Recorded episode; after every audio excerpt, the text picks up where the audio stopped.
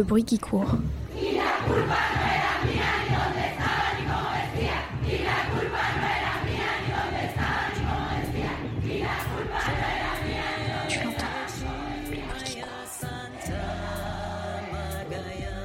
Tu l'entends La gronde des femmes.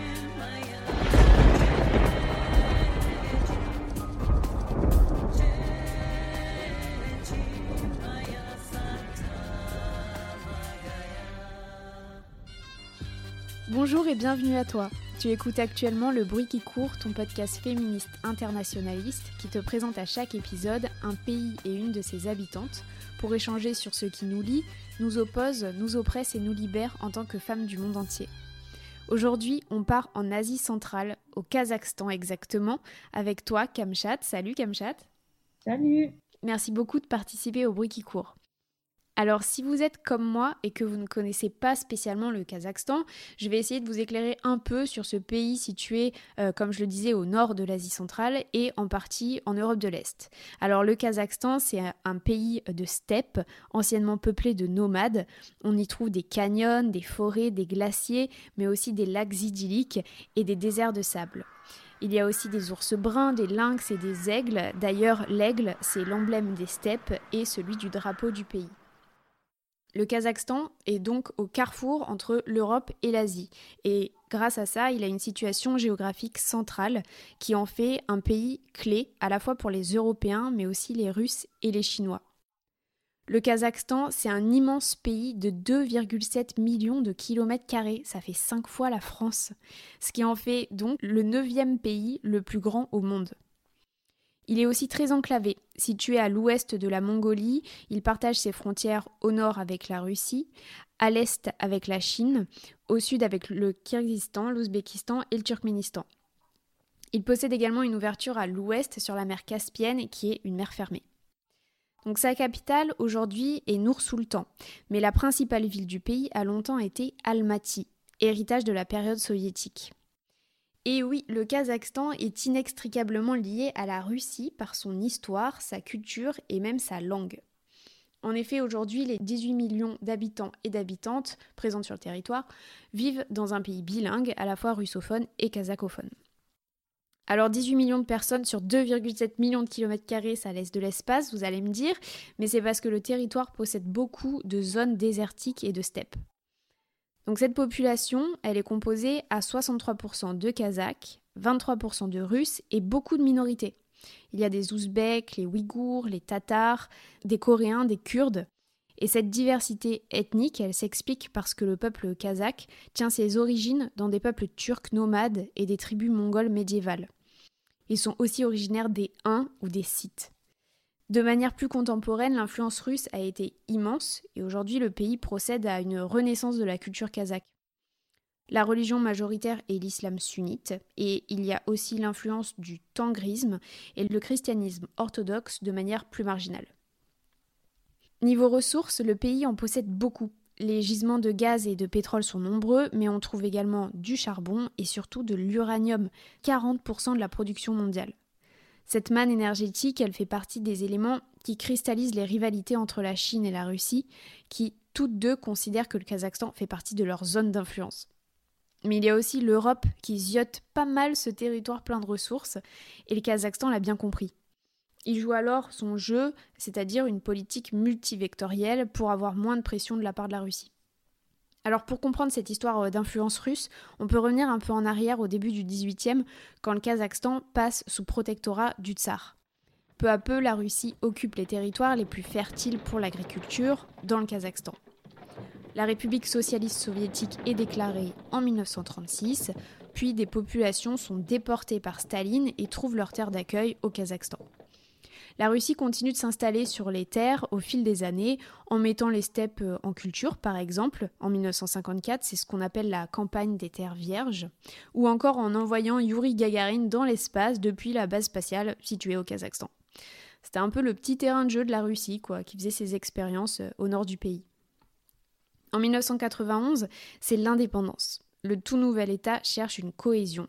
Il veut se libérer de l'impact historique de la Russie et par conséquent des politiques sont mises en place afin de mettre en avant la culture kazakh. Donc par exemple, on a inscrit le kazakh comme langue officielle dans la constitution, ou alors on a déclaré la liberté de religion. Il y a aussi des traités bilatéraux qui ont été signés avec les voisins pour réaffirmer les frontières du pays, même si la Russie reste un partenaire économique important bien sûr. La Chine est aussi un partenaire de choix pour le Kazakhstan. Elle représente 16% des importations, c'est le deuxième fournisseur du pays après la Russie. En ce qui concerne l'Europe et les États-Unis, les relations économiques sont également euh, essentielles. Elles représentent 52% des exportations du pays. Donc tout cet équilibre international, il a été orchestré pendant des années par le président Nour-Sultan Nazarbayev. Élu à la tête du pays pendant 29 ans, il démissionne en 2019 et laisse place à Kassim Jomar Tokayev. Nazarbayev, il a été critiqué pour son autoritarisme. Et il est apparemment un chouïa mégalo parce que la capitale était nommée Astana pendant des décennies et elle sera renommée après lui il y a trois ans, c'est-à-dire aujourd'hui la capitale, on l'appelle Nour Sultan. Alors il est vrai que les politiques de Nazarbayev ont fait chuter le taux de pauvreté de 47% à 3% en 2015, mais la corruption fait rage dans le pays. Il est classé 131e sur 176 au classement de Transparency International. L'argent de la manne financière est reproché de profiter au président et à son clan uniquement.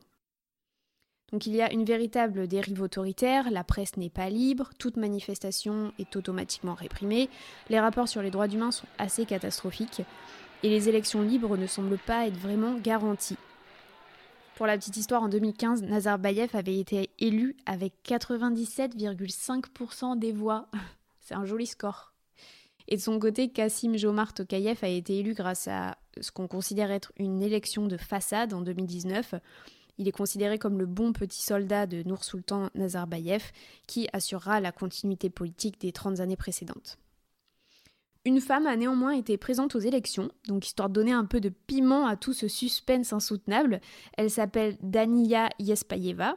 Alors j'ai pas trouvé beaucoup d'informations sur le sujet, mis à part qu'elle était proche du parti au pouvoir et qu'elle a perdu. Donc euh, ça en dit long sur l'importance de sa candidature.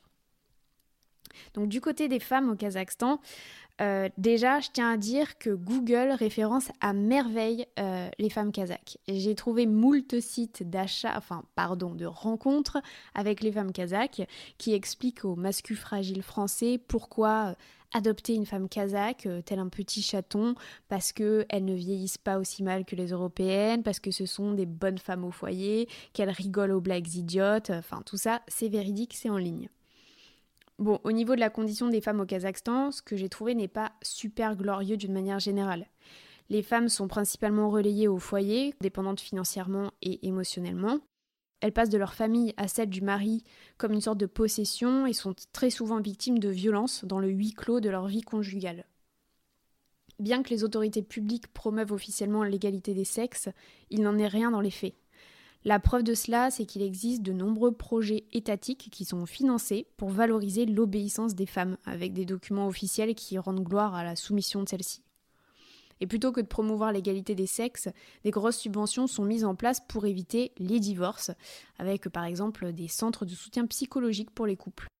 Donc toute la responsabilité repose sur les femmes, elles doivent sacrifier leur vie professionnelle, attendre leur mari, être toujours de bonne humeur, le satisfaire quoi qu'il arrive, et l'État diabolise le divorce pour intimider les femmes qui y songeraient. Donc tout ce qui tourne autour du mariage semble assez important apparemment.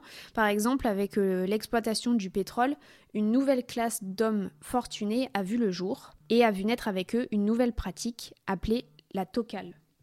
La tokale, c'est-à-dire le fait de posséder une deuxième épouse pour un homme assez riche pour l'entretenir. Donc c'est des véritables trophées, elles sont victimes d'une sorte d'esclavage moderne parce qu'elles sont surveillées 24 heures sur 24, elles ont des droits limités parce que la polygamie est quand même illégale dans le pays, donc il n'y a pas de droit de succession par exemple pour les enfants qui pourraient découler de ces unions. La pauvreté écrase les femmes au Kazakhstan et pour en sortir, elles ont peu de choix, devenir une tocale et euh, une sorte de, choix euh, de piètre consolation. Donc tout cela crée un sentiment d'insécurité pour les femmes kazakhs. Et la compétition fait rage entre celles qui sont à la botte des hommes. Elles vont dans des écoles de geisha pour apprendre à toujours être attirantes et satisfaire sexuellement leur mari de peur qu'ils ne prennent une autre femme. Enfin voilà, ça va les gars, la vie d'oppresseur, là tranquille, on vous empêche pas de dormir. Autre tradition sympa, mais heureusement en perdition, c'est que pendant longtemps, un mec qui kidnappait une fille et la ramenait chez ses parents avait le droit de l'épouser. Alors ces épouses kidnappées, ben, déjà elles étaient victimes d'un kidnapping et bien entendu de violences sexuelles et très régulièrement de viols. Donc le kidnapping, d'après ce que j'ai vu, reste encore assez répandu, mais en dehors des grandes villes. Bref, d'une manière générale, c'est un peu la galère. Le système ultra sexiste du Kazakhstan écrase les femmes avec une bonne propagande et un conditionnement sur ce qu'elles peuvent faire ou ne pas faire euh, depuis l'enfance. Et pourtant, le sang des guerrières coule dans les veines des femmes kazakhs. Héritières des guerrières vikings, on a retrouvé des tombes de 2500 ans avec des ossements de femmes du peuple nomade des sites, cavalières qui chevauchaient les steppes de l'actuel Kazakhstan pendant des siècles. Donc ces femmes étaient armées à l'instar des Amazones. Aujourd'hui, malgré un conditionnement orchestré dans un État autoritaire, les féministes du pays existent et se battent, même si les conséquences sont souvent sévères. Par exemple, en 2018, une militante des droits des femmes et des personnes LGBT est poursuivie en justice pour avoir, tenez-vous bien, organisé une séance photo pour briser le tabou autour des menstruations. Elle est poursuivie pour ça, pour hooliganisme. En 2016, la campagne avec le hashtag Je n'ai pas peur de parler a encouragé les femmes à ne plus se taire. Viol collectif, femmes droguées contre leur gré, pression familiale, honte du viol, les tabous tombent et les femmes kazakhs parlent enfin. Les manifestations de femmes se mettent peu à peu en place dans un pays où elles sont totalement interdites à la base. La première manifestation féministe légale a été euh, s'est tenue en 2019. Kamchat, toi, tu as pu participer à la manifestation du 8 mars, donc journée internationale de lutte pour le droit des femmes. Peut-être que tu pourras nous en parler plus tard. Mais d'abord, euh, qu'est-ce que tu penses de, tous ces chiffres? Est-ce qu'ils correspondent à la réalité que tu connais? Euh, Déjà, il faut que je dise que je suis un peu choquée par ce que tu viens de dire, que Google propose des, des sites de, de, rencontres, de rencontres avec les femmes kazakhs c'est quelque chose que j'entends pour la première fois. Je suis assez choquée par ça. Ouais, je comprends. C'est euh, ça pour euh, l'épisode sur l'Ukraine, ça avait été pareil quand tu tapes en fait euh, femmes Ukraine, bah ça met des sites de rencontres pour les femmes ukrainiennes et là j'ai tapé droit des femmes kazakhs et le quatrième résultat c'était un site de rencontre qui vantait les mérites des femmes kazakhs, leur qualité mais de manière hyper sexiste bien sûr quoi. D'accord, d'accord. J'irai vérifier ça, je pense. Juste pour, mon, pour ma culture. Euh, J'en ai jamais parlé avec, avec des Français. C'est euh, voilà, une information assez nouvelle pour moi. Euh, après, sinon, il y a, je sais pas, plusieurs informations que il y a, des statistiques qui disent, des recherches menées par l'ONU qui disent que plus de 400 femmes meurent de violences conjugales, de violences domestiques par an. Et 114 000 euh, qui vivent la, violence conjugale. Mais après, ces chiffres sont assez euh, difficiles à connaître, euh, les chiffres exacts, parce que les chiffres officiels ne correspondent pas à la réalité, malheureusement, vu la culture, vu les tabous qui existent dans la, dans la société. donc ça, les chiffres, malheureusement, doivent être encore plus effrayants que, que ce qu'on connaît officiellement. Euh, aussi, euh, quelque chose que tu as dit sur euh, la dépendance des femmes de leur mari. donc on pourra peut-être en parler un peu plus, plus en détail, mais dire que les femmes dépendent complètement de leur mari serait pas correct non plus en fait parce que la, le, le, le, souci ici c'est que la femme oui, il y a des femmes qui dépendent de leur mari financièrement.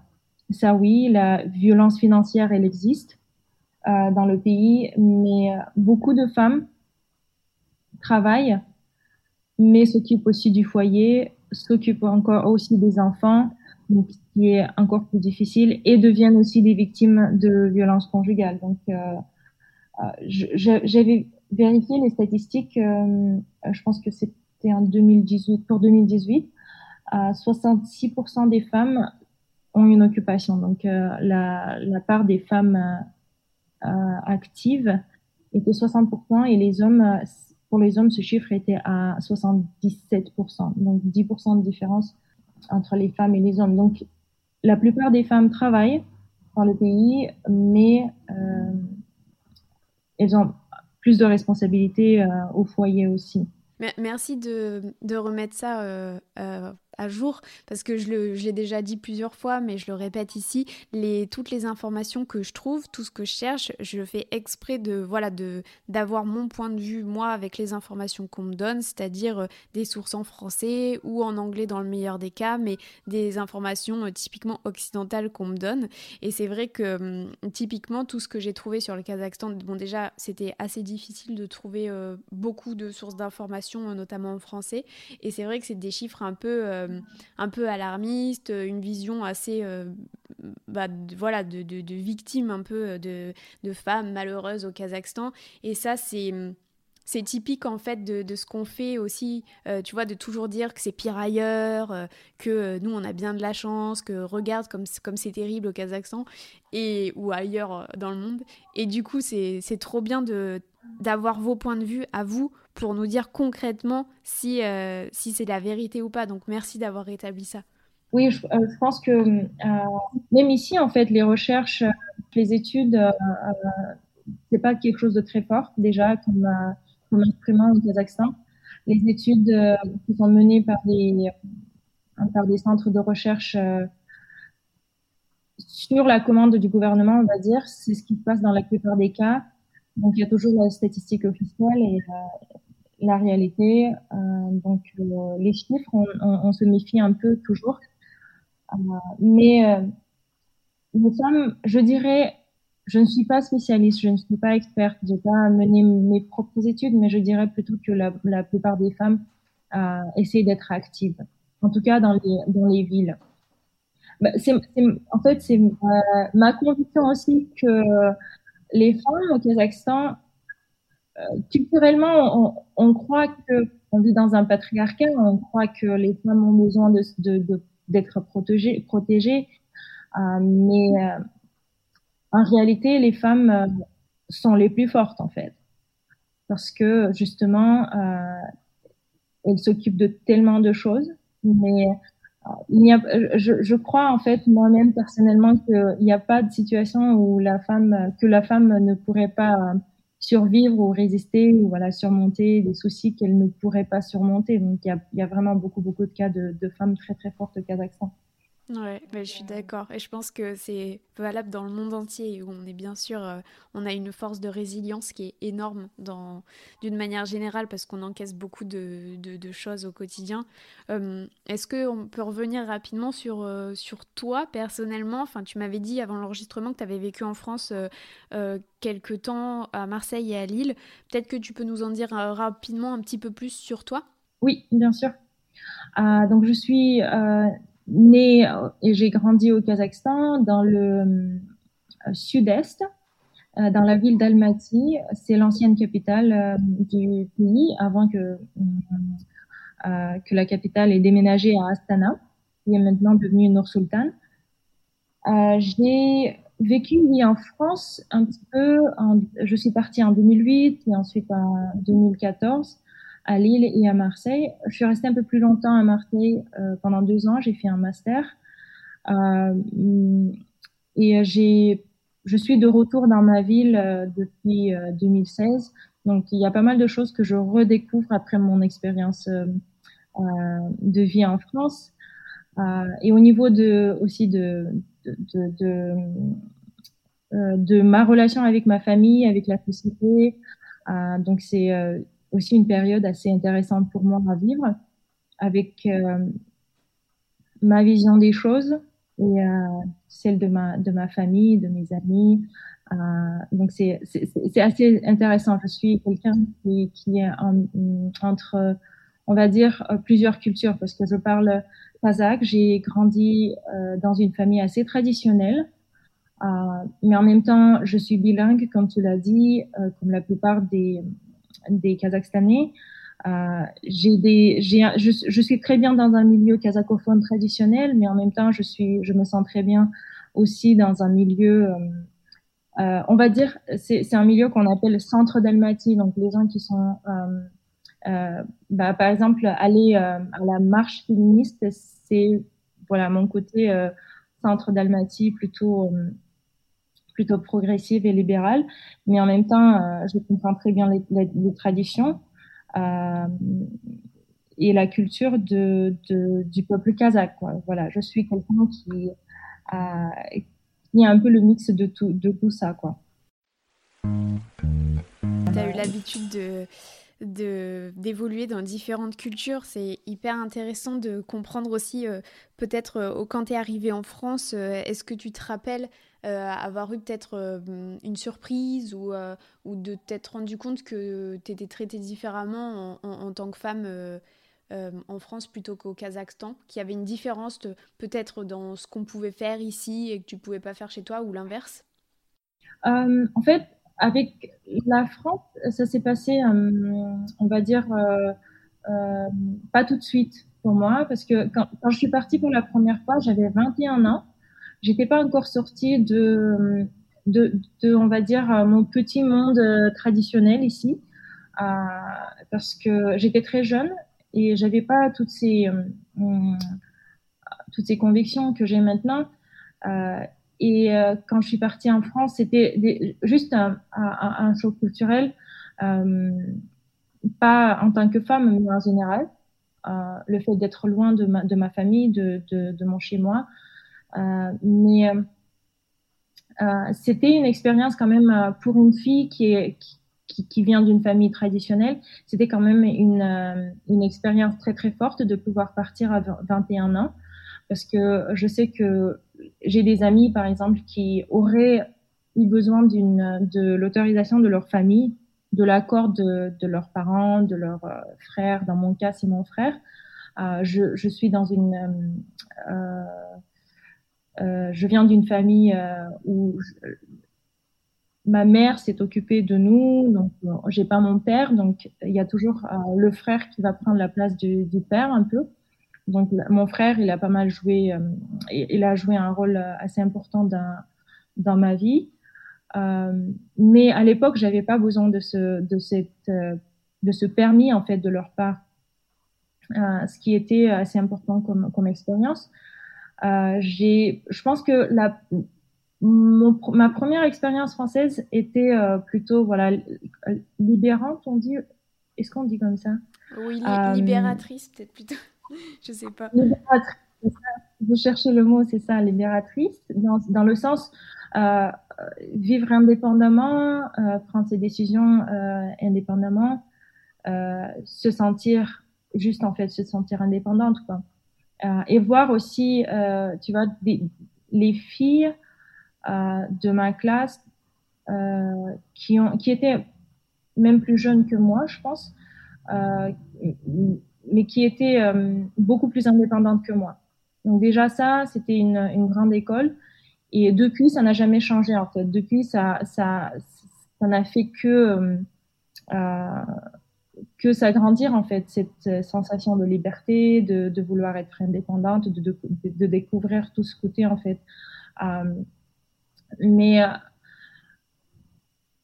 après mon retour, euh, j'ai quand même euh, passé pas mal d'années ici euh, dans le milieu francophone. Donc, je pense que c'est là aussi que j'ai euh, euh, je me suis inspirée, je sais pas, découvert le modèle français, par exemple, de, famille.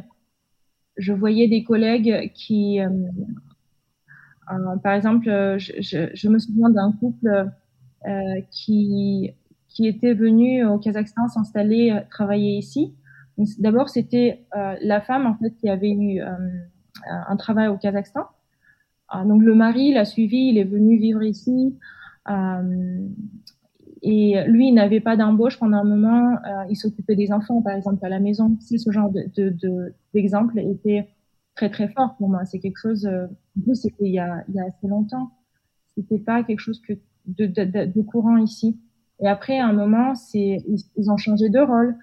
Euh, quand elle, son contrat était, euh, était fini, c'était le mari en fait qui, euh, qui, avait trouvé un travail et là, c'était son tour à elle. Donc, c'était plutôt une euh, un, un, partage de, de rôles et euh, de tours qui était plutôt juste pour moi. Euh, J'ai vu d'autres d'autres amis en fait, d'autres amis kazakhs qui étaient avec des Français. Donc là, on parle des, des couples euh, français euh, franco-kazakhs euh, que j'ai pas mal autour de moi en fait. ou aussi les, les, les, hommes français qui, venaient s'installer au Kazakhstan juste parce que la, femme ne pouvait pas partir du Kazakhstan pour l'instant pour des raisons différentes. Ça, ce genre d'exemple, je pense qu'ils ont joué, ils ont joué pas mal. du coup, j'étais plutôt préparée quand je suis partie vivre deux ans. Je pense pas que j'ai eu des découvertes de quelque sorte en fait. Ouais, tu avais déjà eu un, aperçu. Tout à l'heure, tu parlais de, de quand tu étais à l'école, alors euh, ça m'emmène à ma prochaine question. Est-ce que tu te rappelles de ton premier souvenir en tant que petite fille quand tu as compris qu'on te traiterait différemment parce que tu n'étais pas un garçon? Hum, Je me souviens, euh, en fait, je, me dis maintenant que j'étais euh, assez, assez rebelle quand j'étais petite. Je me rendais pas compte, en fait, je pense que c'est après que je me suis rendu compte de, ça. Mais par exemple, quand j'étais petite, comme je viens d'une famille où il y a une fille, un garçon, et puis notre mère. Donc euh, mon, mon, frère, c'était euh, toujours euh, le, le, grand frère qui devait s'occuper de moi. Et je, je, sais que, par exemple, pour lui, il, il voulait pas ce rôle non plus, mais c'était plutôt les adultes qui nous, qui nous le rappelaient à chaque fois. Que mon frère, il est là pour me protéger pour s'occuper de moi parce que euh, mon père n'est pas là pour le faire. Et à chaque fois que, par exemple, si je boudais, si euh, je me fâchais contre mon frère, on me disait toujours Allez, c'est ton frère, allez, c'est le seul frère que tu as.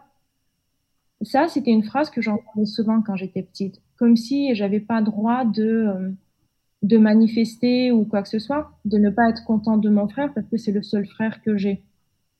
Euh, parce que je dois toujours compter sur lui, parce que voilà, c'est son rôle euh, dans ma vie. Euh, comme si je, il ne pouvait pas avoir tort. Et ça, je me souviens que, en fait, j'ai grandi jusqu'à mes 5 ans chez mes grands-parents. Puis après, on s'est installé avec ma mère et mon frère dans un autre village. Et euh, quand mon frère me, me, faisait quelque chose, quand j'étais euh, euh quand j'étais vexée contre lui, j'appelais ma grand-mère euh, pour me plaindre. Et il me disait à chaque fois la même chose. Et une fois, je me souviens, je lui dis mais pourquoi vous lui dites jamais lui que je suis sa seule sœur, sa seule euh, petite sœur? Et ça, par exemple, je m'en souviens.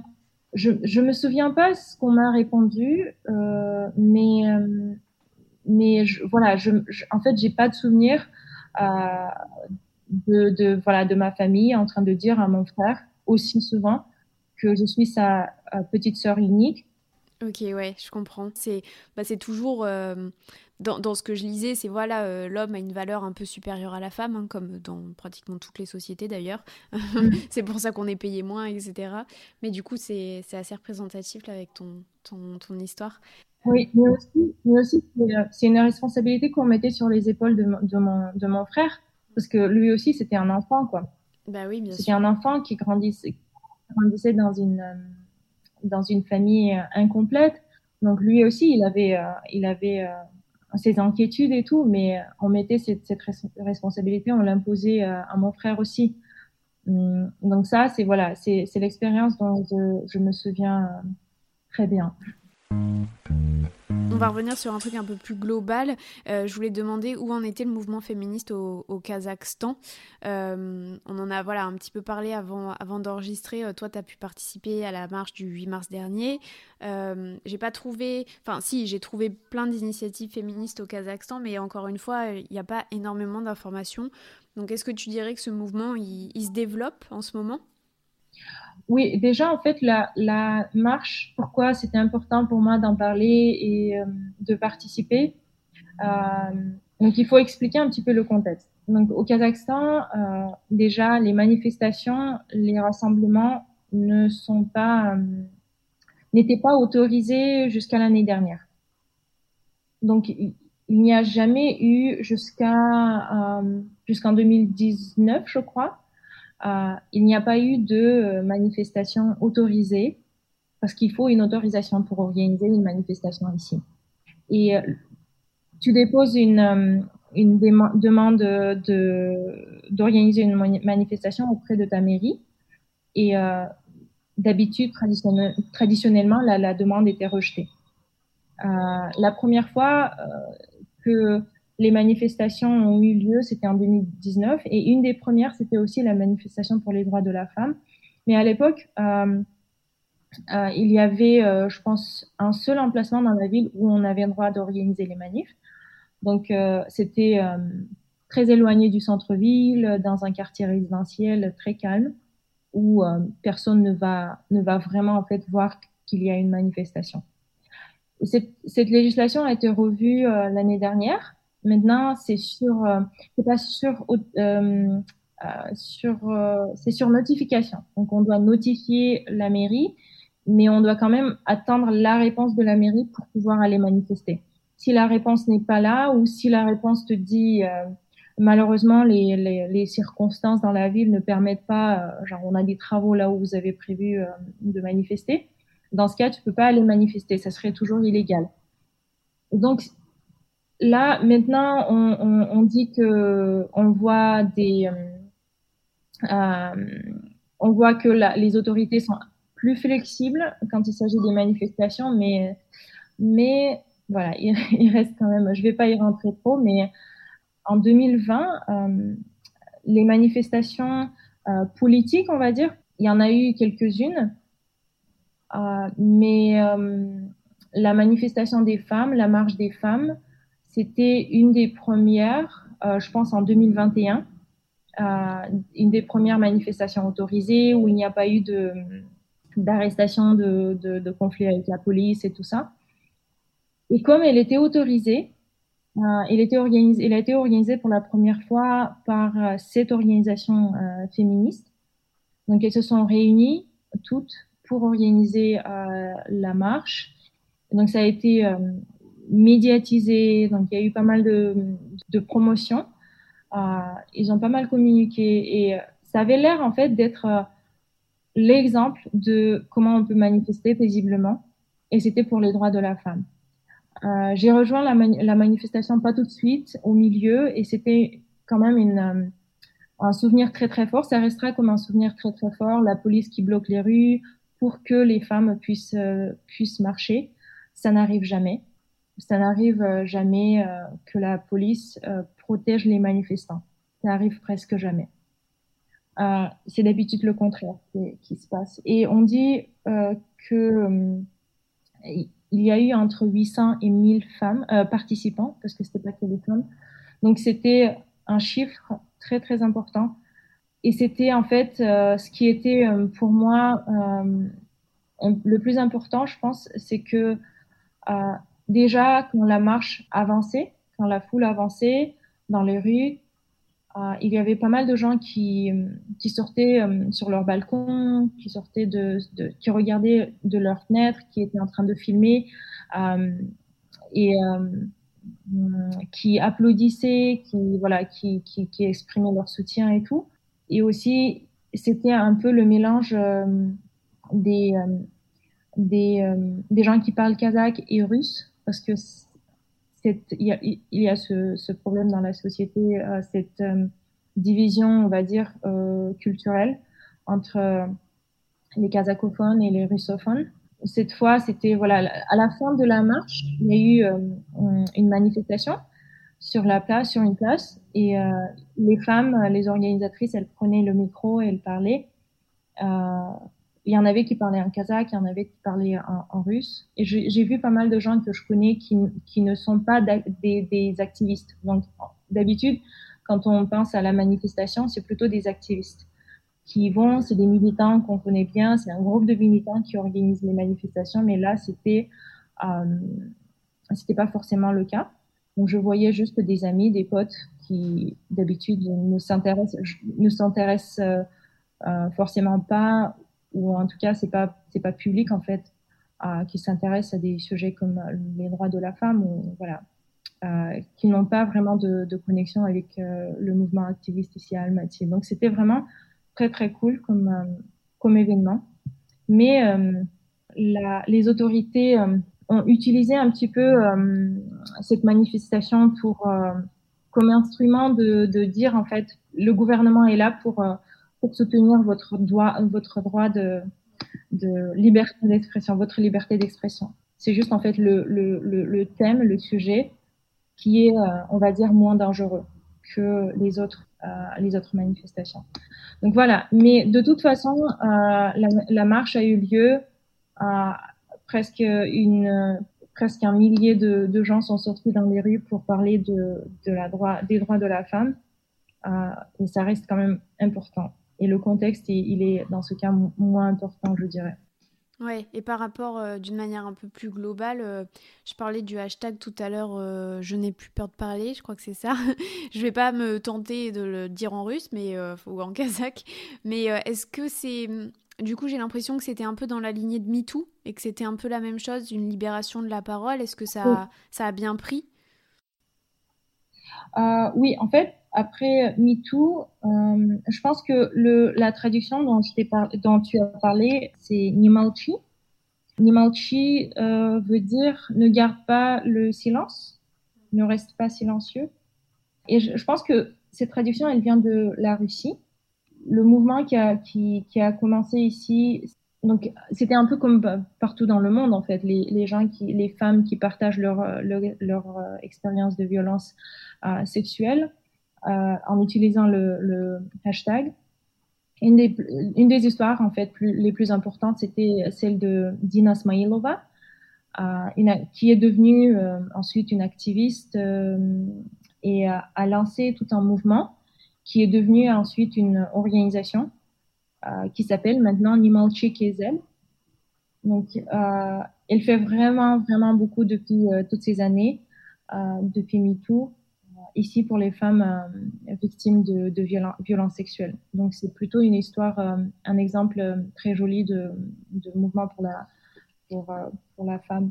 Et Nimalchi KZ a aussi maintenant une, branche pour les enfants parce qu'il y a quand même euh, malheureusement beaucoup de cas de violence euh, contre les enfants. Donc c'est euh, ce sont des deux organisations en fait qui sont, je pense, enregistrées maintenant et travaillent des ONG qui travaillent dans ce dans ce domaine. Ok, bon, bah, ça c'est des bonnes nouvelles. Euh, tu, parlais de, violence, euh, on va aborder ton thème spécifique qui donc euh, concerne les violences conjugales. du coup, pour refaire un, tout petit topo de, ce qui se passe en France, pour faire la comparaison, alors malheureusement, on a déjà évoqué les violences conjugales un paquet de fois dans le bruit qui court, et pourtant, plus le temps passe, on dirait que moins les choses changent ou en tout cas dans le mauvais sens depuis la crise sanitaire. Rappelons que les violences conjugales en France, ben, elles sont interdites par la loi. Elles sont physiques, psychologiques ou sexuelles.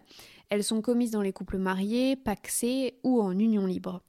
Et en plus de l'emprise psychologique et physique euh, des femmes en situation de violence conjugale, le système policier français et le système judiciaire délaissent complètement les femmes en danger. Et la défaillance de système est complètement complice de leur mort. Donc il y a une minimisation des faits au commissariat, un refus de prise de plainte, euh, des mesures d'éloignement qui sont toujours pas mises en place automatiquement. Les femmes sont tuées par leur conjoint ou ex aujourd'hui encore en France tous les deux jours, alors même qu'elles ont souvent déjà porté plainte. Comme euh, le 18 janvier dernier, quand Cécile a été tuée par son ex-mari alors qu'elle avait porté plainte 22 fois et que les policiers n'avaient même pas voulu recevoir sa 23e plainte parce qu'ils étaient lassés de prendre toutes ces plaintes.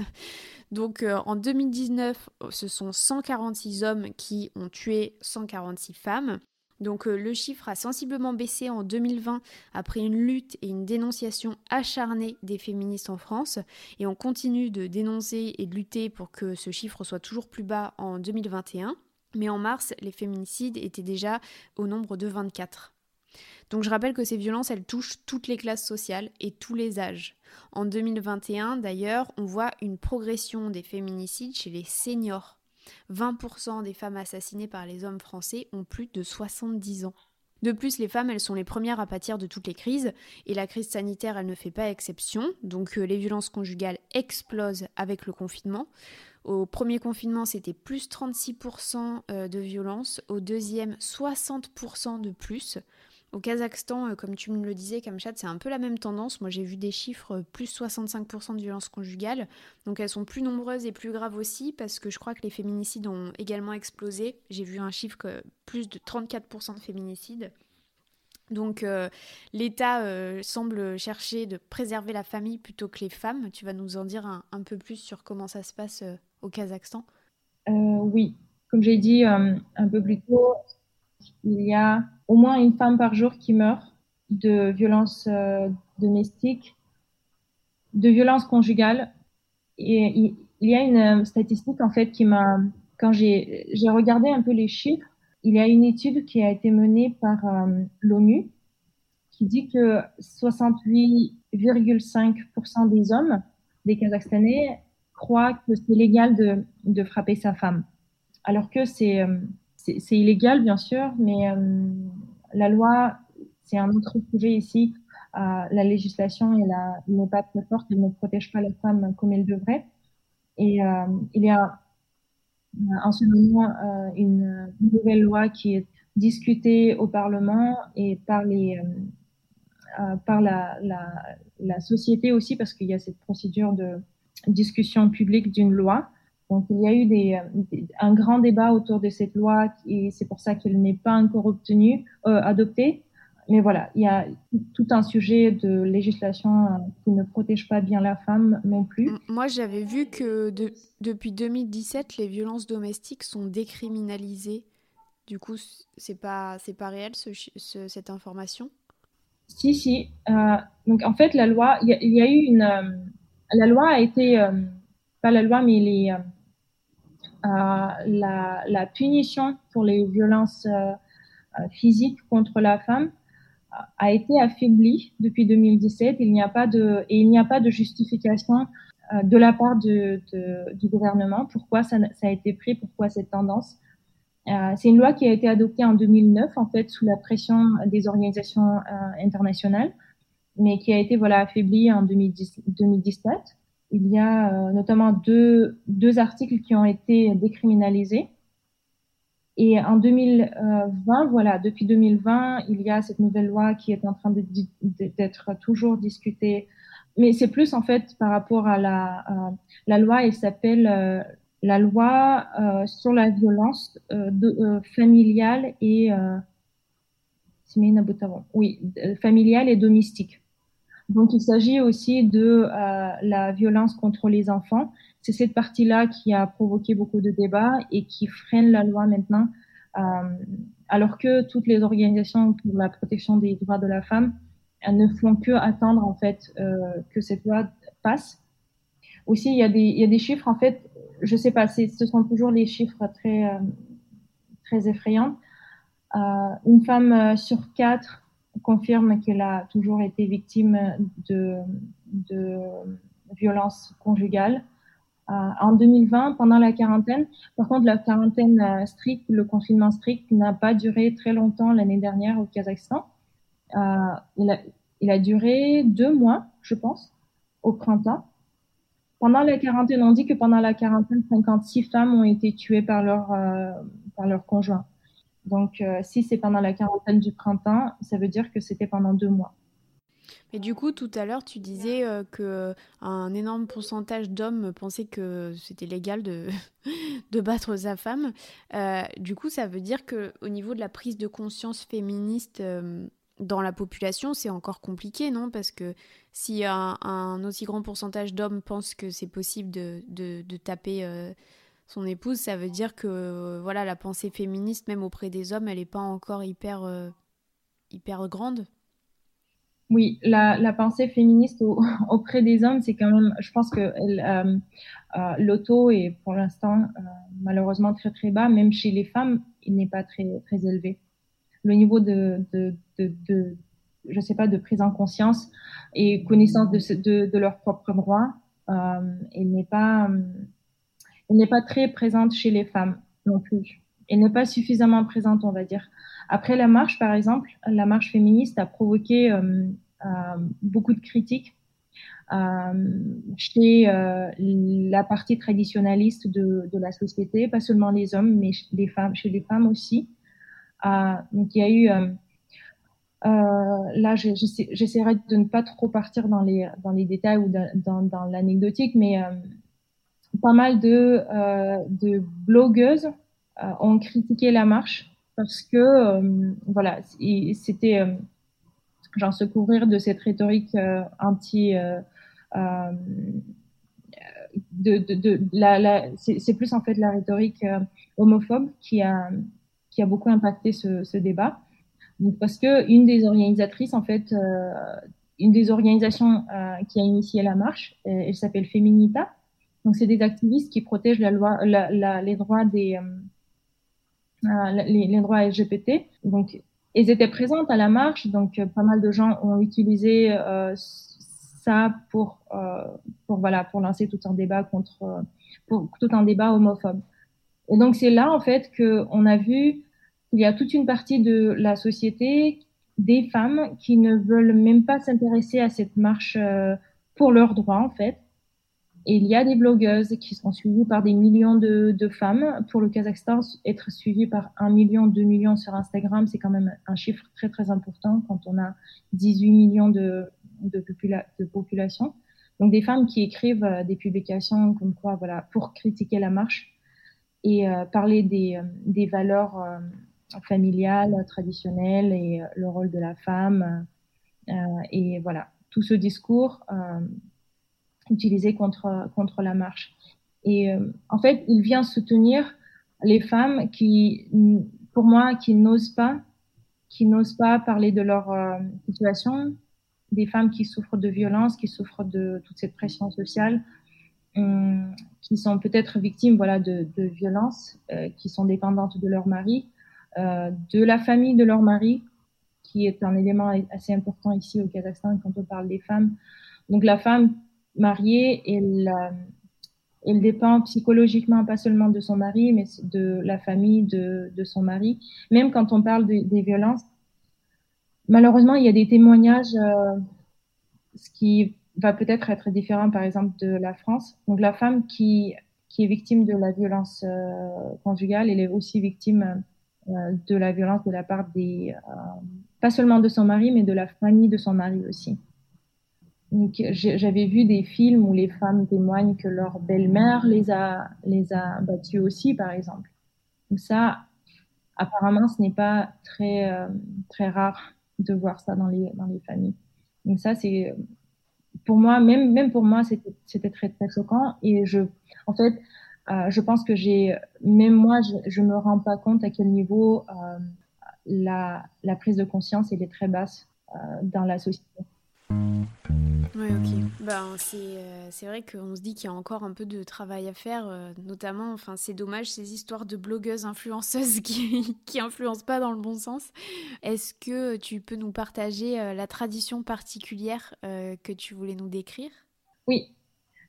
et si je peux, en fait, j'ai oublié de, de parler de, du kidnapping. du vol des, oui, oui, je voulais juste faire un petit commentaire en fait euh, sur cette tradition. Euh, il y a, c'est vrai qu'elle a existé, mais c'était plus euh, donc la tradition, c'était que à l'époque, les, les couples amoureux, pour pour pouvoir être ensemble, en fait, ils organisaient un plan de voilà de de comment ça s'appelle? D'évasion euh, ensemble, un peu, non De, de fuite ensemble. D'évasion, voilà, c'était euh, de fuite. Voilà, je cherche le mot fuite. Donc, c'était euh, souvent avec l'accord de la fille, en fait. Donc, c'était plutôt les couples voilà, des, des, de, de, jeunes qui étaient, qui étaient tombés amoureux et qui voulaient, voilà, comment éviter tout ce, toute cette, toutes, ces, toutes ces étapes où il faut demander l'accord de la, de la, du père de la fille, etc. Donc ça, ça a existé dans l'histoire, mais cette tradition est malheureusement mal interprétée aujourd'hui. Euh, donc il y a, y a des vols de, ça existe encore, des vols de, des mariés contre leur gré, et euh, aujourd'hui ce n'est que un crime en fait. Et euh, par exemple au Kyrgyzstan, euh, le pays voisin, il n'y a pas longtemps, il y a eu cette, ce, ce, un cas où une fille a été euh, volée et elle a été tuée par l'homme qui l'a volée. Et ça a créé voilà, des, des, manifestations, ça a été suivi voilà, des manifestations euh, pour que voilà, l'État prenne plus de mesures pour euh, protéger la, la, la femme. Et euh, au Kyrgyzstan, par exemple, il y a un article dans le, dans le code pénal qui s'appelle vol de, dans le but de, de, de se marier, Hmm. ce qui n'existait pas au Kazakhstan. Mais le nombre de cas, il est moins important au Kazakhstan aussi. C'est plus présent au Kyrgyzstan, je pense toujours. Ouais, c'est ce que c'est ce que j'avais vu aussi dans, dans les articles que j'avais lus. Euh, bah, du coup, c'est un peu une tradition particulière hein, que tu viens de nous raconter. Euh, Est-ce que tu, tu, veux en dire une autre, peut-être un peu plus euh, joyeuse, on va dire? Un peu plus joyeuse, oui. En fait, j'avais pensé à toute une euh, série de, de traditions euh, qui, qui sont liées au, mariage, en fait. Je ne sais pas si elle va être très euh, particulière ou unique, mais par exemple, euh, quand une des traditions, c'est que quand la, les jeunes, le couple, il annonce leur décision à leurs parents. Donc c'est le garçon en fait qui va venir l'annoncer à sa à, sa famille, la fille va l'annoncer à à sa famille. Euh, donc la famille de, du garçon va venir faire la fille euh, et lui offrir euh, des boucles d'oreilles. Ça s'appelle Sra Salou. Ça peut, en fait, c'est un peu le, euh, c'est les fiançailles en quelque sorte. Oui, c'est le premier, la première étape des fiançailles, on va dire. Euh, c'est, ça veut dire que euh, la fille, elle appartient à la famille de son futur mari. Donc, euh, si à l'Ouest, par exemple, la, tradition occidentale, ce serait de porter une, de porter une bague, ça se fait aussi ici, en fait, euh, de proposer une proposition en mariage, demande en mariage, c'est ça, euh, de porter une bague, mais la tradition ancienne, c'est les boucles d'oreilles. Donc c'est la, la, mère du futur mari qui va mettre les boucles d'oreilles sur les oreilles de la fille. Et elle va porter ses oreilles comme signe de, euh, de, de, ses fiançailles jusqu'au mariage. Et le mariage, il peut arriver plusieurs euh, mois plus tard. Ah ouais, c'est c'est marrant de voir, oui, que en fait c'est toujours la même chose, mais avec un bijou différent, quoi. Ouais. Euh, Est-ce que on peut passer à la dernière question que je vais te poser, du coup? Euh, Je voulais te demander comment on dit le mot sororité dans ta langue maternelle et qu'est-ce que ça veut dire pour toi? En kazakh, je le traduirais par euh. Ça serait niyettestik, avoir la même intention. Niyettes bolu, ça doit être ça. Euh, J'essaie de, de, de, réfléchir un petit peu dans le contexte euh, kazakh, plutôt d'une famille kazakh traditionnelle, j'essaie de réfléchir à ça. La solidarité. Je pense qu'elle est, euh, est présente avec euh, une sorte de hiérarchie. Il y a toujours une hiérarchie qui est, qui, ouais, qui est fondée sur euh, la notion de respect, souvent. Donc euh, la hiérarchie entre euh, les sœurs pas la hiérarchie, mais le respect entre les sœurs, toujours le respect pour euh, l'aîné, que ce soit euh, le frère ou la sœur. Donc euh, la sœur aînée, elle va être toujours respectée, elle va être un peu la, le soutien de, des parents. Donc elle a ce rôle de, de l'aîné, donc elle va être respectée par ses sœurs. Je veux dire, cette, la, solidarité, je peux pas la, la, la détacher du, de, de cette notion de respect aussi, par exemple, les, les belles-filles d'une famille ont, ont, à voir aussi cette, euh, cette sororité. Elle va être présente aussi chez les, euh, chez les belles-sœurs. Parce que le rôle de belle-sœur, c'est assez spécifique dans les familles kazakhs. Pas seulement être euh, une femme à son mari, mais être une bonne belle-sœur à, sa, à la famille de son mari.